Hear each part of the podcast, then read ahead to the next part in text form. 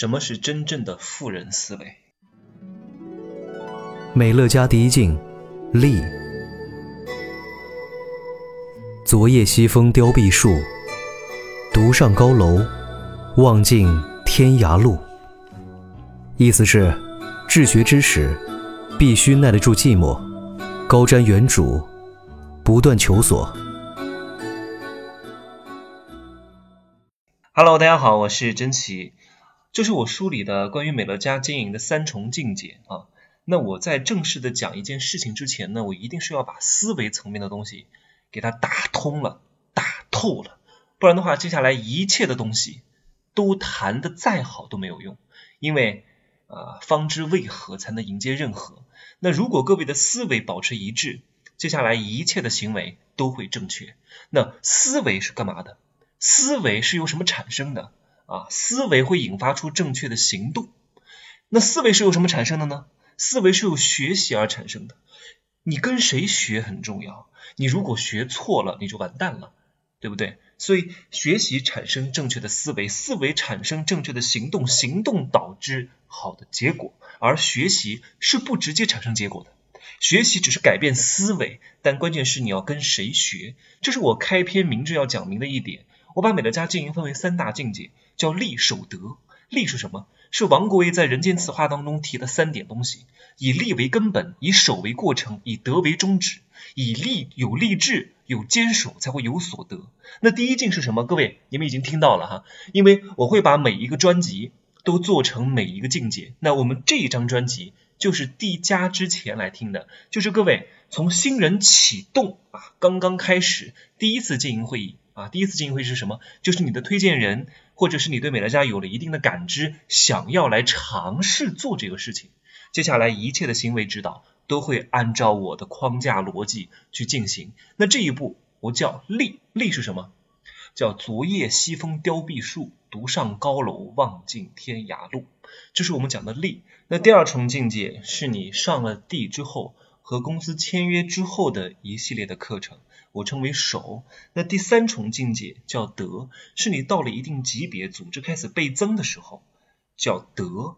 那这立守德这三点你都做到了，你就打通了你的任督二脉，我就可以讲第四境界天上天的部分，大罗修为的境界叫让，好吗？那在这里我不过多赘述，我们先把思想统一一下哈，就是我觉得人啊，他一生的成就很大程度上。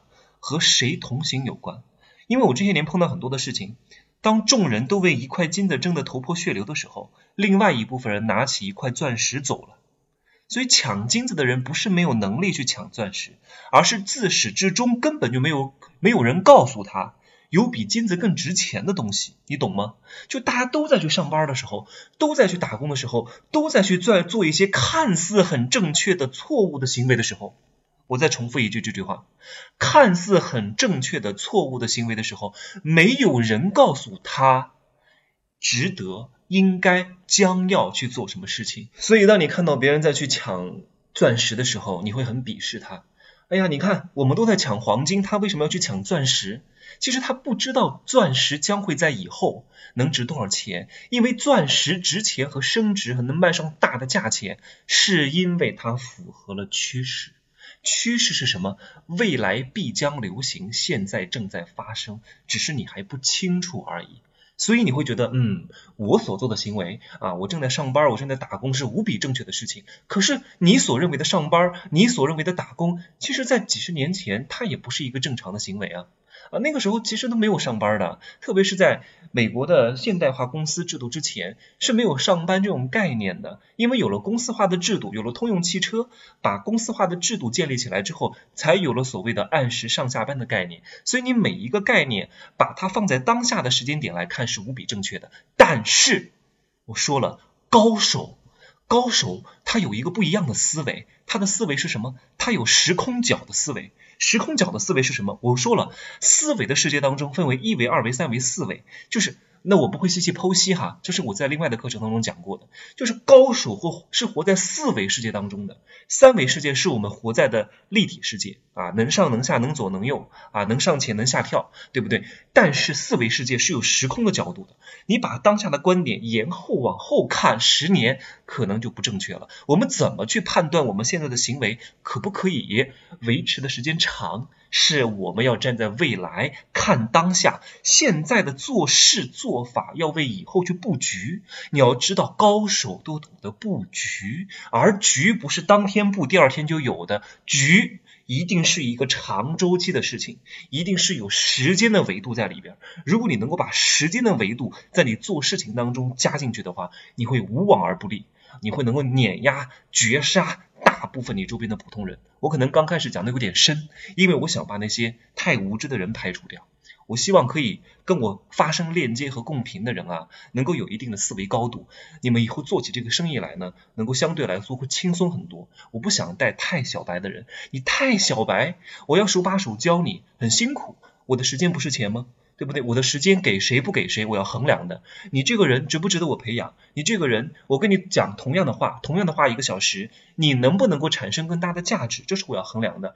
我得跟你讲十遍，讲完了你还给我找理由，然后还不做，还不行动，还给我诋毁我，还说我讲的不对啊，非得非得自己撞南墙。那这样的人我带着干嘛呢？对吧？虽然说我多一个人啊，肯定是能多赚一份钱，但是你要想清楚哈，我们这个背后所付出的成本是要考量的。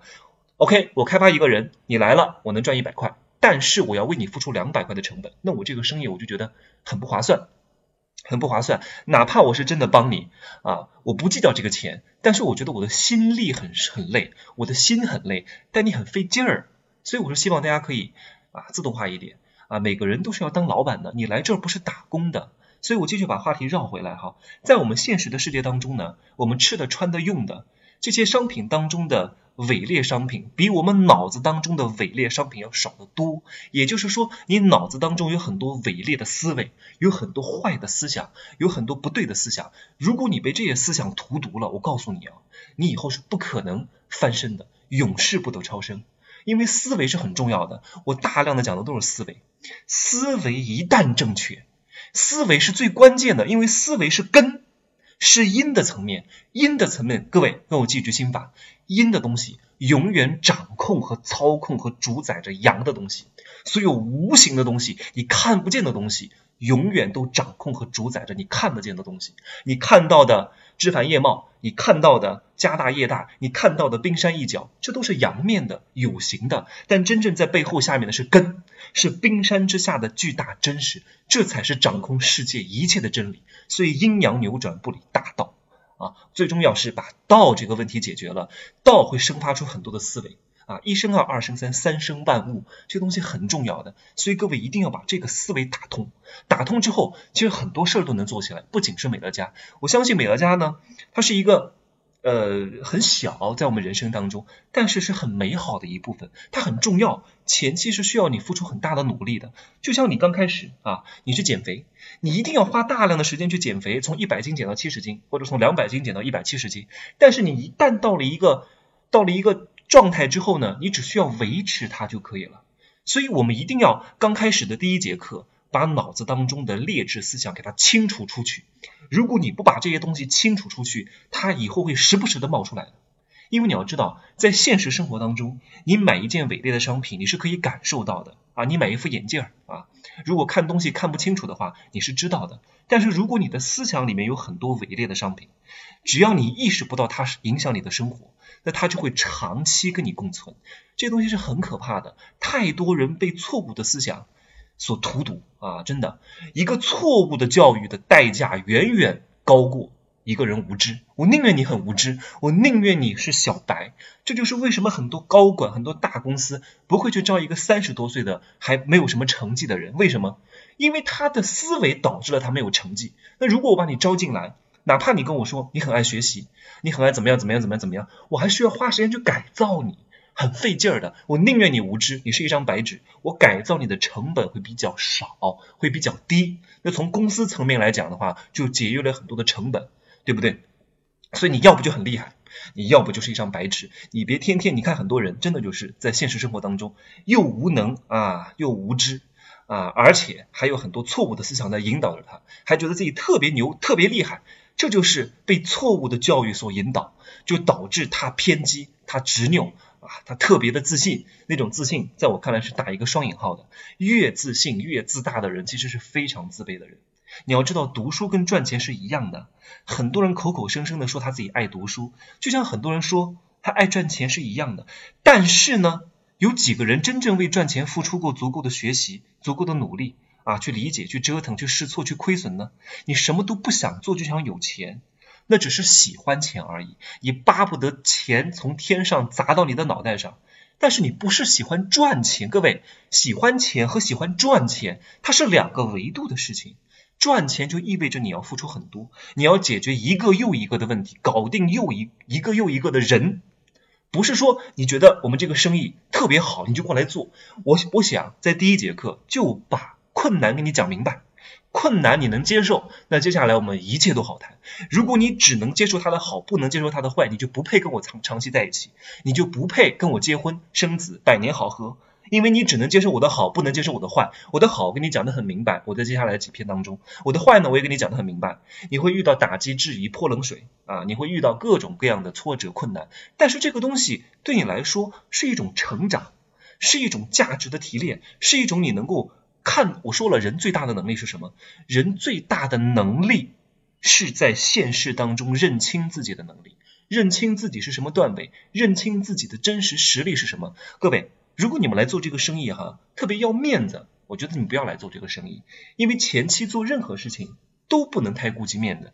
要论面子，我作为以前的媒体人啊，电视台的主持人，我比你们都要面子啊！真的，我天天享受掌声，我做这个都做了七年多的时间哦。我刚开始真的是把面子踩在脚下，面子值什么钱？面子和你那些啊，你你你父母得病了，你没钱治；你孩子不小心考上了剑桥大学，考上了哈佛大学，你没钱上。你觉得这些东西有面子，还是那些东西有面子？哪一个是真？哪一个是假？哪一个是虚？哪一个是实？你不能只在乎虚，不在乎实啊！真正的面子是什么？是老有所依。啊，父母出了问题，你有钱去保障他；孩子有有幸考上了剑桥、牛津大学，你有钱去供养他，这才是面子，这是实实在在的面子。当你照顾好了里子，面子一切都有了；你没有里子，你所谓的面子永远都是虚的。所以各位懂吗？你是喜欢赚钱，你是喜欢有持续收入，但是我想跟你讲，你是喜欢来赚钱吗？你是喜欢来拥有？啊，来去创造持续收入。如果你真的想要拥有，请你考虑好这个代价。这个代价就是，这个事情不难，但是这个事情不难，但是它不容易，你懂吗？这个事情很简单，但是它不容易。为什么？因为你要搞定一个又一个的人，你会发现很有趣啊，与人斗，其乐无穷。你会发现，你其实不是为了挣钱，你是搞定了一个。你是解决了一个一又一个的问题，你为什么能挣到钱？是因为你为这个社会贡献了价值。这个价值是什么？就是解决了个体和组织的问题。这个问题包括他的情感问题，包括他的这个身体问题，包括他的思维层层面的意识的问题，包括他赚钱的问题。这等等的问题解决了，钱就来了。钱是结果，而不是手段。所以，当你看到这个事情之后，你就会发现，哪怕你去解决问题，你也会遇到很多困难，因为有些人他意识不到自己的问题。就像我开篇讲的，我跟你讲，你要去捡钻石，你说不要，大家都在捡黄金，我为什么要捡钻石？啊，会给你打击，给你拒绝，说你是傻子。但是其实呢，你是不是想为他好？你是不是把他当朋友？你是不是真的愿意帮助他？如果你真的愿意帮助他，他暂时的误解。如果那个人是你家人，是你妈，你妈说我不要，我不要钻石，我不要钻石，我不要钻石，我要黄金，你会怎么办？你一定会说啊，我好好跟你讲，你就听我的啊，去捡那个钻石，这个钻石以后一定升值，不要再捡黄金了，黄金以后不值太多钱啊。于是你就千方百计的帮他去解决他各种各样的心理的问题，最终让你妈妈跟着你去捡钻石。那捡钻石是目的吗？你是帮他解决了他内心的问题，解决了他认知的问题，解决了他不去捡钻石的各种障碍，最终捡到了钻石。但捡到钻石也不是目的，捡到钻石也只是手段，最终把钻石变现才是目的。对不对？所以你看，赚钱是结果，而当中的过程就是解决一个又一个的问题。当你能够把人搞透，你就会非常值钱。你把一个又一个的人搞明白，你就会活得非常通透。你在你非常年轻的时候就接受过很多的打击、拒绝，哇，你真的是太牛了。郭德纲不也说过吗？如果你在二十多岁就受尽了人间冷暖啊。你到五十多岁就会活得非常通透，叫五十而知天命，并不是说人活到五十就一定会知天命的。你要经历过坎坷挫折之后，你才会知天命。如果你一帆风顺，到了五十多岁，突然哪一天啊受到了打击，拒绝借钱被别人拒绝了，推销东西被别人骂了，你心脏病就犯了，你就嗝屁了，对不对？所以你看，你是要把痛苦置前，还是把幸福之后？啊，还是要把幸福之前，痛苦之后，这是你的选择。所以，你是不是一个长期主义的人？你是不是一个有时空角思维的人？你是不是能够做事情看到未来的人？这是我在第一篇当中要给你解决的各种各样的问题。所以我们经常听到生活当中。有非常多的人在抱怨，第一桶金好难啊！我早就看好了这个项目，要不是当前当时没钱投，我就怎么怎么怎么怎么怎么怎么怎么地啊，对不对？假如你真的有信心，钱永远不是最难的。你要知道，在金融活动当中啊，收益的回报永远是风险大于资本大于劳动的。钱是问题，但永远不是最重要的那一个。如果你没有承担风险的气量，那就请回去平安的去过你的喜乐的小日子吧。啊，这无关对错哈，只是这个不适合你，因为市场会吃人的，你懂吗？但是我所讲的风险和大家所认为的风险是不一样的，它没有金钱上的风险，也没有人脉上的风险，它所谓的风险是因为打破了你原来的确定性，让你稍微有了一点点不确定性所带来的一种不无法掌控感，这种无法掌控感就是你所认为的风险，因为你对未来的生活其实是没有任何的。你你没有一个确定的方向的，但是我想告诉各位哈，所有给你确定方向的事情都不可能让你挣到大钱。各位，你们来到这个世界的目的是什么？难道就是为了蝇营狗苟吗？难道就是为了啊安稳一生吗？我们人生也就活七八十载，这么长的时间，你就拿来所谓的拿工资吗？就拿来上班吗？你这一生最黄金的时间，二十二岁到五十岁，都献给了公司吗？每天啊都在干嘛？啊，只有节假日才能够有机会出去玩一玩啊！你要知道，这个世界上很美好的，这个世界这么美好，你去过没有啊？难道你活了几十年就是为了帮助基因去传承它的下一代吗？你要知道，你们可以看一本书叫《自私的基因》，人只是基因的一个载体。你难道真的就是为了啊传递下一代，然后你的任务就结束了吗？那是动物，很多动物在怀了孕、生了孩子之后就立刻死亡了，因为它所有的。所有的这个基因赋予它的功能，它都完成了。但是我们活着的目的是什么？我的目的哈有两点：第一个，体验世界的美好；第二个，帮助更多人思维的提升、财富的提升，帮助更多人变得更好。这就是我活在这个世界上的目的。所以我每天大量的输出。为什么要做美乐家呢？啊，就是为了帮助更多人从思维上觉醒，从金钱上提升，最终能够让他们体验到世间的美好啊！因为你想想看，你最年富力强的时候，就是你二十二岁到五十岁当中的黄金年华。但是很多人都把他的黄金年华给了某家公司，结果。到了六十五岁才能拿退休金，从五十岁啊开始不能工作，到六十五岁这十五年的时间，很多人还还到不了五十岁，四十多岁就被公司辞职了，你还有二十年的空窗期，你怎么办呢？你拿什么不活呀？对不对？所以呢，哎呀，这种不确定性，我是建议各位哈，要把它打破。这种所谓的不确定性，只是相对于你之前所谓的确定性，但那种确定性是很脆弱的。为什么很脆弱？我说了，你看似每个月可以拿到固定的薪资，旱涝保收，但是你背后有巨大的风险，这个风险是你意识不到的。有所谓的风险啊，做生意失败的风险是你能够意识得到的。但是你想想看，你上班的风险更大，更大在哪儿？因为你想想看，任何一家公司，它都是有很多的客户来维系着这家公司的运转，对不对？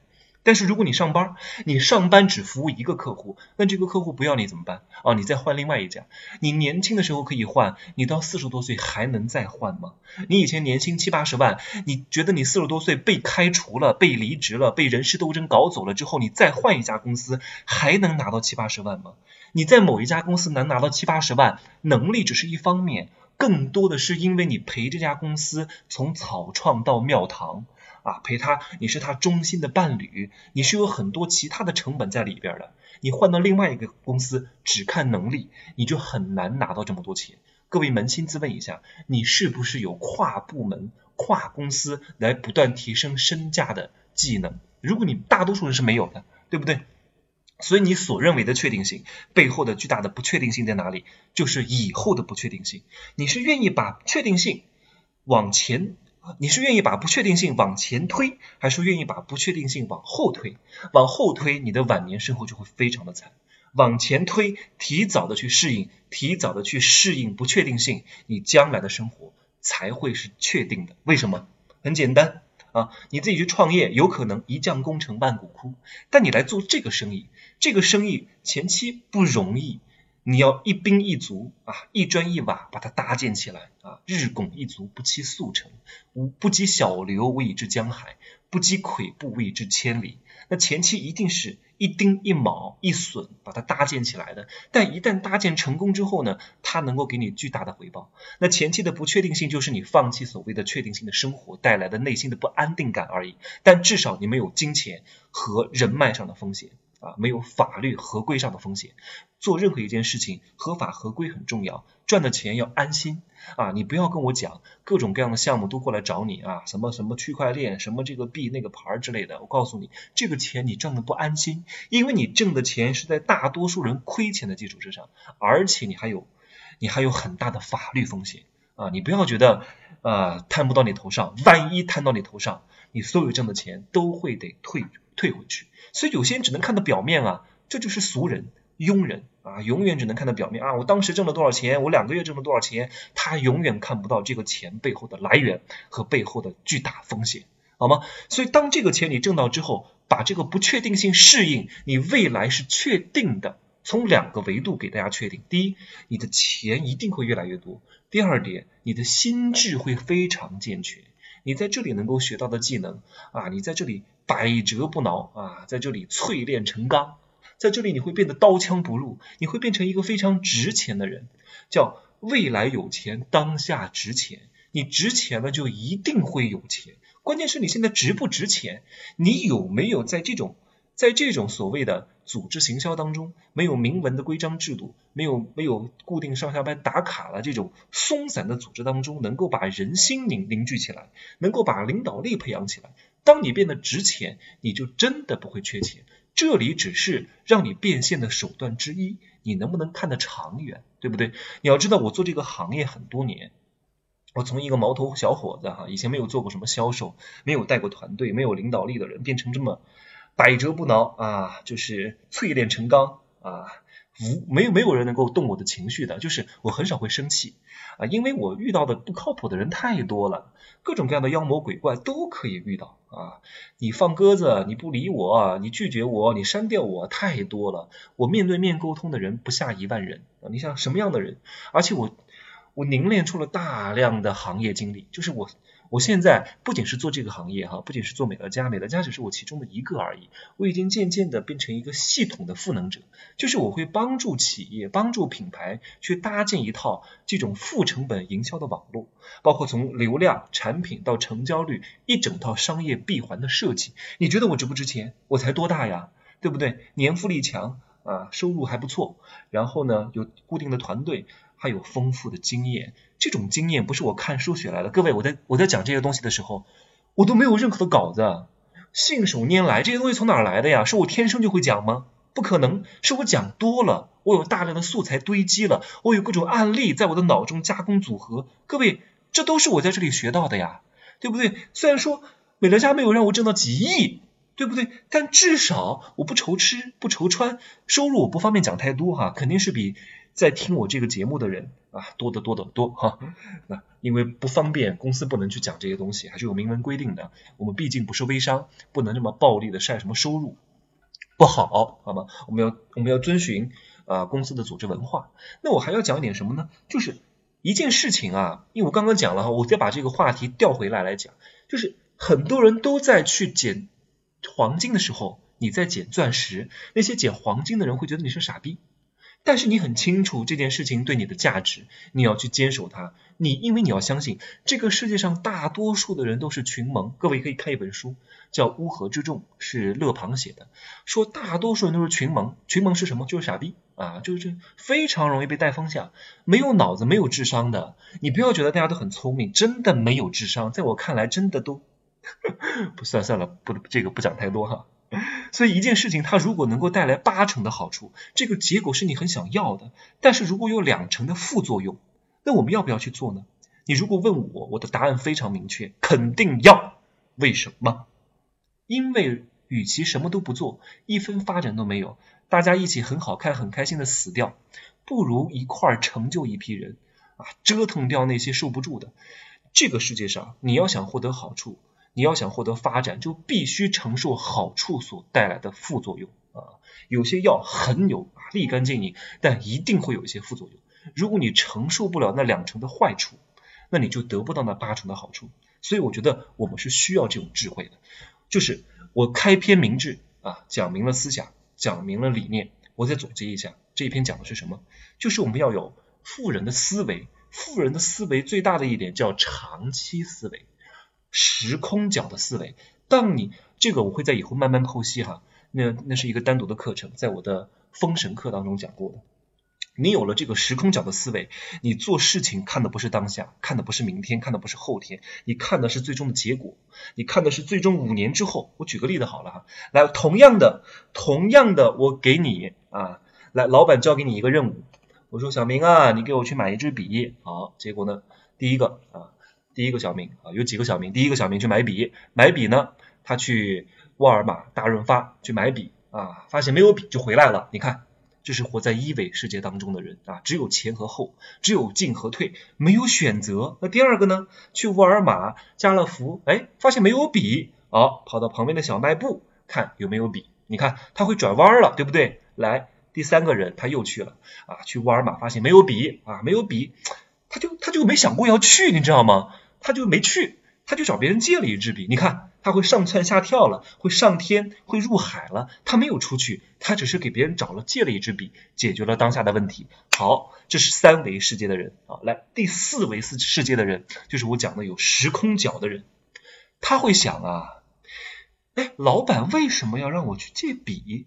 哎，他是没有笔了吗？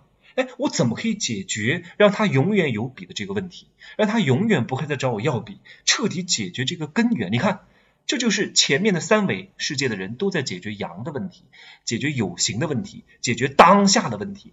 但是这个四维世界的人就是高人，就是我们说的顶级企业家，解决的是未来的问题。未来这个笔不要再没有了，永远都要在桌上有一支笔，让老板用到。这就是从根的思维去解决，从底层的逻辑去解决，从时间的维度去解决。你看你解决是什么问题？你是解决这个月的口粮问题，还是解决十年之后的发展问题，还是解决以后的颐养天年的问题？如果你没有这种思维，当下享乐消费主义，我告诉你，你永远就会被别人碾压，就在最底层不得超生。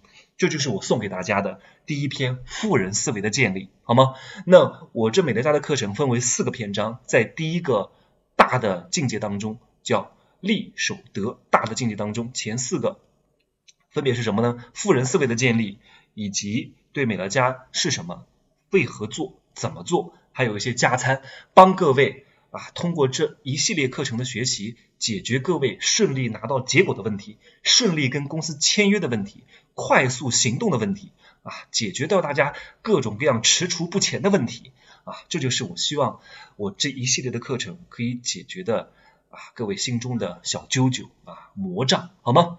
那我们下节课再见，我是真奇。